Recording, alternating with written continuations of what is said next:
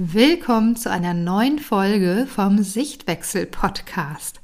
Ich möchte heute eine Situation mit dir teilen, in der ich sozusagen mein altes Ich wieder getroffen habe. Also die Katharina, die vor zehn Jahren so mit ihrem Sohn umgegangen wäre, wie ich es da erlebt habe. Und ähm, ja, es war mal wieder eine Schwimmbadsituation. Wer öfter hier reinhört, wird jetzt wahrscheinlich schmunzeln und sich denken, okay, ähm, diese Familie geht gerne ins Schwimmbad und das ist tatsächlich so.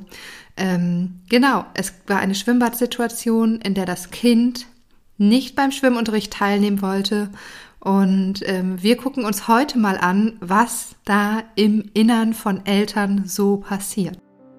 Willkommen zum Sichtwechsel-Podcast. Ich bin Katharina und ich zeige dir, wie du dein Kind entspannt und liebevoll begleiten kannst. Ganz ohne Strafen, Drohungen und ständiges Meckern. Damit auch dein Familienalltag leichter und harmonischer wird. Also, um dich erstmal reinzuholen, wie sah die Situation aus?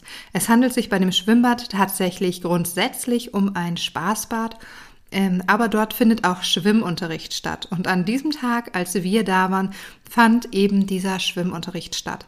Und ich hatte schon vorher gesehen, dass dort ein Junge am Be Beckenrand sitzt, ungefähr drei Jahre alt, mit seinem Vater. Der Junge die Arme verschränkt, dem Vater den Rücken zugewandt.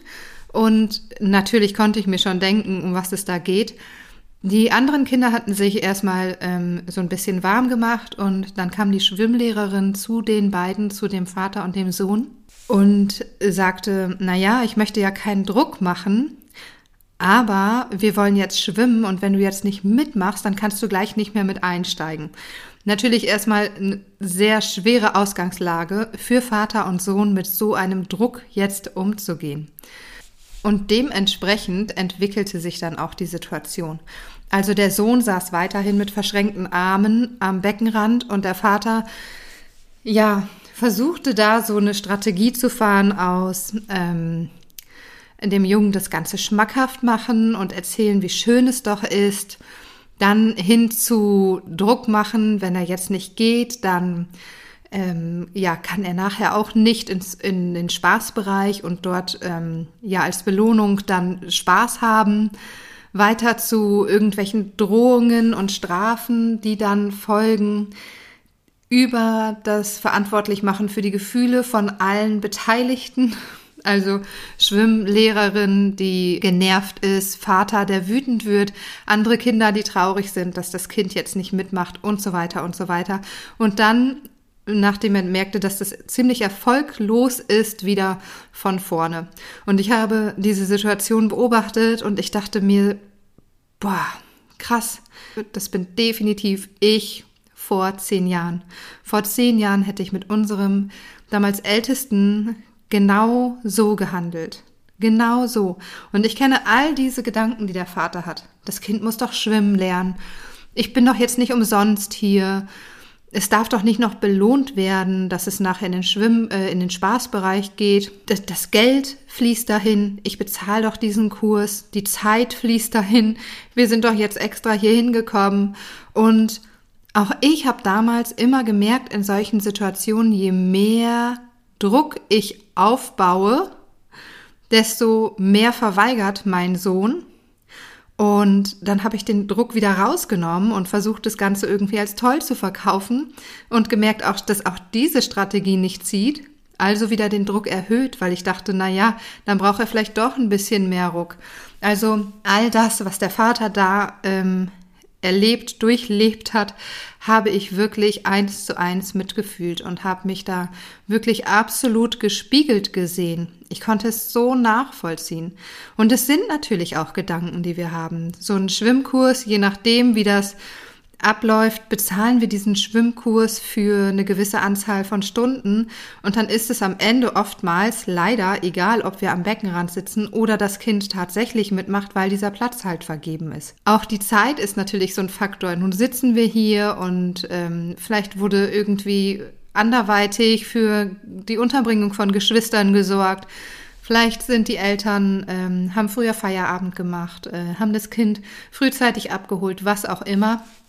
Es sind ja auch ganz viele äußere Umstände, die uns dann immer in so, ein, so, eine Drucksituation bringen, von der wir denken, das kann doch jetzt nicht sein, dass wir hier rumsitzen. Und dann natürlich auch noch der Gedanke, dass das Kind selbstverständlich schwimmen lernen soll, denn aus dieser Intention heraus hat man ja diesen Kurs gebucht überhaupt. Und dann natürlich all diese Glaubenssätze, dass das Kind damit jetzt nicht durchkommen darf, dass es einem auf der Nase herumtanzt, dass ähm, ja, dass es lernen muss, dass solche Sachen sein müssen, dass es einfach mal ähm, was durchziehen muss, dass man da auch hart jetzt bleiben muss und konsequent bleiben muss. All diese Glaubenssätze habe ich heute gehen lassen können. Und habe ich wirklich nicht mehr in mir. Und das ist mir so bewusst geworden in dem Moment, als ich diesen Vater sah und mich so zurückkatapultiert gefühlt habe in all die Situationen, in denen unser Sohn nicht so wollte und ich versucht habe, ihn zu drängen und zu, zu drängeln und Druck aufzubauen. All diese Situationen habe ich wirklich vor meinem inneren Auge gesehen und erst einmal so wahrgenommen, wie viele Glaubenssätze ich da habe gehen lassen können. Und das Ding ist, dass diesem Vater, so wie mir damals, auch diese ganzen guten Tipps nicht geholfen hätten.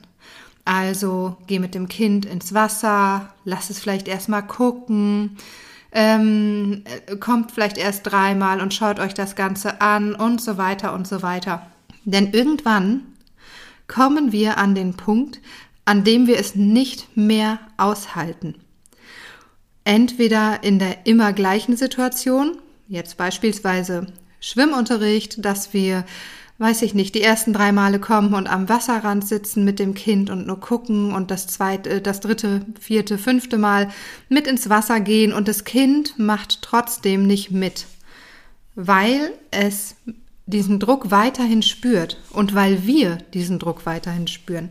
Und irgendwann ploppen diese ganzen Glaubenssätze, die wir versuchen zu ertränken, in Bildsprache gesprochen, ploppen auf. Die sind ja nicht weg, nur weil ich sage, naja, komm, da mache ich jetzt ein bisschen hier auf ähm, nett und äh, bindungsorientiert. Wir gucken mal, wie ich sonst noch so an mein Ziel kommen kann. All diese Glaubenssätze werden wieder aufploppen. Das ist genauso, wenn dann diese Schwimmsituation endlich funktioniert. Na endlich, Gott sei Dank, oh, es war aber eine schwere Geburt, kann ja nicht sein, mein Gott, immer so ein Theater. Und dann gibt es eine ähnliche Situation bei, weiß ich nicht, dem nächsten Kindergeburtstag, wo das Kind nicht alleine bleiben möchte, ähm, dem nächsten Ausflug, wo das Kind nicht spielen möchte und lieber bei Mama und Papa bleibt, was auch immer. Und dann kommt das Ganze wieder hoch. Dann kommt das Ganze wieder hoch und dann kommen auch all diese alten Glaubenssätze wieder hoch. Und wir stehen an dem gleichen Punkt und bauen wieder Druck auf und gehen wieder ins Wenn dann und ins Drohen und ins Strafen, weil wir es nicht mehr aushalten und weil wir endlich wollen, dass dieses Kind einfach macht, was wir sagen. Das Ende vom Lied sind dann eben Drohungen und Strafen. In diesem Fall im Schwimmbad war es dann auch so, dass dann ähm, ja, der Vater sich zunächst ähm, mit der Schwimmlehrerin vor dem Kind darüber austauschte, wie unkooperativ dieses Kind sei und äh, dann mit dem heulenden Kind das Schwimmbad verlassen hat. Das Allerkrasseste dabei finde ich, und auch da habe ich mich wieder gefunden, dass der Vater sagte, du musst mir nur den Grund nennen. Nenn mir einfach nur den Grund und dann ist es auch in Ordnung. Und das Kind sagte, weil Mama nicht da ist. Aber der Grund war egal. Es hätte keinen Grund gegeben, der in Ordnung gewesen wäre. Und auch das kenne ich noch. Es hätte keinen Grund gegeben, der in Ordnung ist. Nenn mir den Grund in Klammern, der für mich plausibel ist. Und in dem Fall war es zum Beispiel, weil die Mama nicht da ist. Und ähm, auch dieser Grund war nicht in Ordnung, weil das war ja nicht änderbar weil Mama nicht da ist und jetzt stehe ich da, hilflos als Elternteil und sage, toll, jetzt habe ich einen Grund bekommen, aber mit dem kann ich überhaupt nichts anfangen. Ich, ich kann mit diesem Grund überhaupt nichts anfangen. Was soll ich jetzt machen? Also ist dieser Grund zählt nicht. Der zählt nicht. Ein anderer Grund könnte zählen. Irgendwas, wo ich was mit anfangen kann. Mir ist das Wasser zu kalt. Na, okay, dann ähm, machen wir jetzt, weiß ich nicht, ziehen wir den Neoprenanzug an oder was auch immer oder schwimmen direkt mal eine Runde oder gehen ganz langsam ins Wasser. Das sind Dinge, wo ich dann schon wieder dran arbeiten kann. aber keine unverrückbaren Sachen. Das geht nicht. Und es ist so viel Unsicherheit dabei bei dem Kind. So viel Unsicherheit, dass die Mama jetzt nicht dabei ist. So viel Unsicherheit, dass Papa plötzlich so viel Druck macht. So ein Zwiespalt in so einem Kind. Ich möchte eigentlich, aber andererseits will ich auch nicht. Hm, soll ich mich trauen? Nee, irgendwie doch nicht. So viel Unsicherheit. Wie gesagt, ich kann den Vater da heute absolut nachvollziehen. Und ich weiß so gut, was ihm gut täte, weil ich selber in der Situation war und weiß, was mir auf meinem Weg gut getan hat, aber genauso auch, was dem Kind gut täte. Und da spielen die kindliche Hirnreife und wie wir in Verbindung gehen mit unseren Kindern nur eine kleine Rolle. Das sind nur die kleinen Stellschrauben, die wir ziehen können oder drehen können. Vorher ist da ganz viel bei uns selber.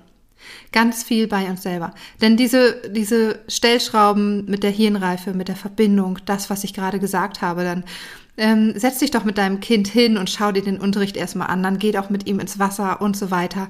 Das sind die Dinge, die an der Oberfläche passieren. Aber das, was unten drunter passiert, warum du dann beim nächsten Mal wieder so sauer bist, warum es dich so nervt, warum du so, ach, das einfach nicht aushalten kannst, dieses Verhalten deines Kindes. Das ist all das, was in dir passiert. Das ist alles, was du mitbringst.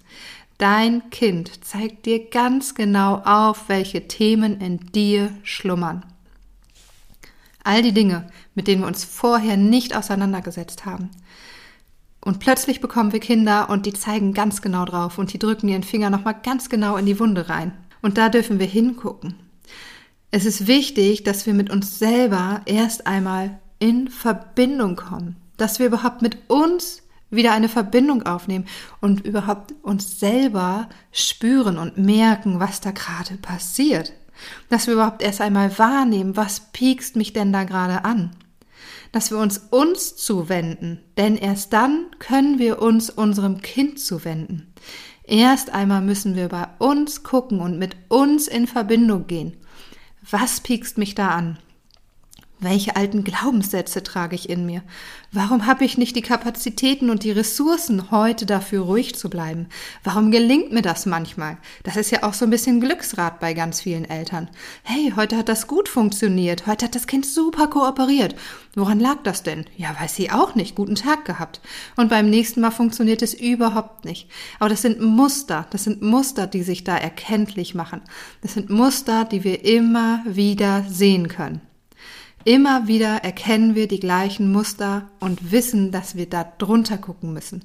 Denn sonst bringen all die ganzen netten Tipps überhaupt nichts. Wenn du die Folge von Katja kennst vom August 2022, von unterdrückter Wut hin zu souveräner Begleitung von Gefühlsstürmen, dann weißt du, dass Katja genau das in der Folge sagt, dass die ganzen Tipps wirklich die Stellschrauben sind. Aber erst einmal brauchst du das Grundgerüst, all die innere Arbeit, all die Auseinandersetzung mit dir selber, mit deinen Ressourcen, mit deinen Glaubenssätzen, mit deinen eigenen Triggern, mit deinen Erfahrungen, mit deinen, deinen Dingen, die du selber mitbringst. Und erst dann kannst du auch wirklich dein Kind souverän begleiten. So wie Katja damals den ersten Gefühlssturm in der Öffentlichkeit 20 Minuten super cool geblieben, in sich ruhend geblieben, in der Öffentlichkeit, obwohl auch noch Freunde dabei waren, die ihr auch noch so einen Köder vor die Nase gehalten haben und so eine Abkürzung geboten haben. Und trotzdem ist sie in sich ruhend geblieben, weil sie wusste, was sie braucht, weil sie wusste, was ihr Kind braucht und dann ganz in Ruhe das Ganze begleiten konnte, auch über einen langen Zeitraum von 20, 30 Minuten ohne dass sie danach völlig ausgelaugt ist. Und wenn du das alles können willst, dann kommst du über kurz oder lang um den Bindungskurs nicht herum. Denn der Bindungskurs vereint nämlich genau das. Dieses Wissen um die kindliche Reife und das, dass du bei dir guckst, dass du an dir arbeitest. Und das ist die Kombination, die die bindungsorientierte Erziehung überhaupt erst möglich macht. Denn Wissen kannst du dir überall aneignen, aber das Ganze wirklich auch umsetzen und wirklich in die Umsetzung zu kommen und es bei dir zu Hause richtig anzuwenden, das funktioniert nicht, indem du den 300. Ratgeber liest und die 2000. Podcast-Folge hörst, sondern wenn du wirklich in die Umsetzung kommst, wenn du konkrete Übungen an die Hand bekommst, wenn du konkrete Aufgaben bekommst. Und wenn du keine Lust hast, nochmal fünf Jahre rumzuhampeln, sechs, sieben Jahre rumzuhampeln und ähm, irgendwie von Phase zu Phase, von Herausforderung zu Herausforderung hin und her zu stolpern, dann lege ich dir wirklich ans Herz, dich für den Bindungskurs anzumelden. Der Bindungskurs öffnet im Mai wieder seine Tore. Das heißt, dass du im Mai wieder die Möglichkeit hast, dich vier Monate von mir begleiten zu lassen. Auf deinem Weg von der Erziehung hin zur Beziehung. Zu deinem Kind, aber auch zu dir selber. Dass du wieder ins Fühlen kommst, dass du wieder in die Milde kommst, dass du wirklich Harmonie bei euch zu Hause einziehen lässt. Dass es ruhiger wird, dass es verständnisvoller wird, dass es liebevoller wird. All das darf bei euch zu Hause auch Platz finden. Das ist auch für dich möglich. Wenn du dich jetzt auf die Warteliste einträgst, dann bekommst du als allererstes Bescheid, wenn der Bindungskurs öffnet. Du hast drei Tage vor allen anderen die Möglichkeit, dir deinen Platz zu sichern. Und du bekommst ein ganz spezielles Extra-Modul. Davon erzähle ich dir in der nächsten Folge, was dieses Extra-Modul umfasst. Ähm, sei gespannt. Ich weiß, dass ganz, ganz, ganz viele sich das gewünscht haben. Also trag dich jetzt auf die Warteliste ein. Den Link findest du unten in der Beschreibung.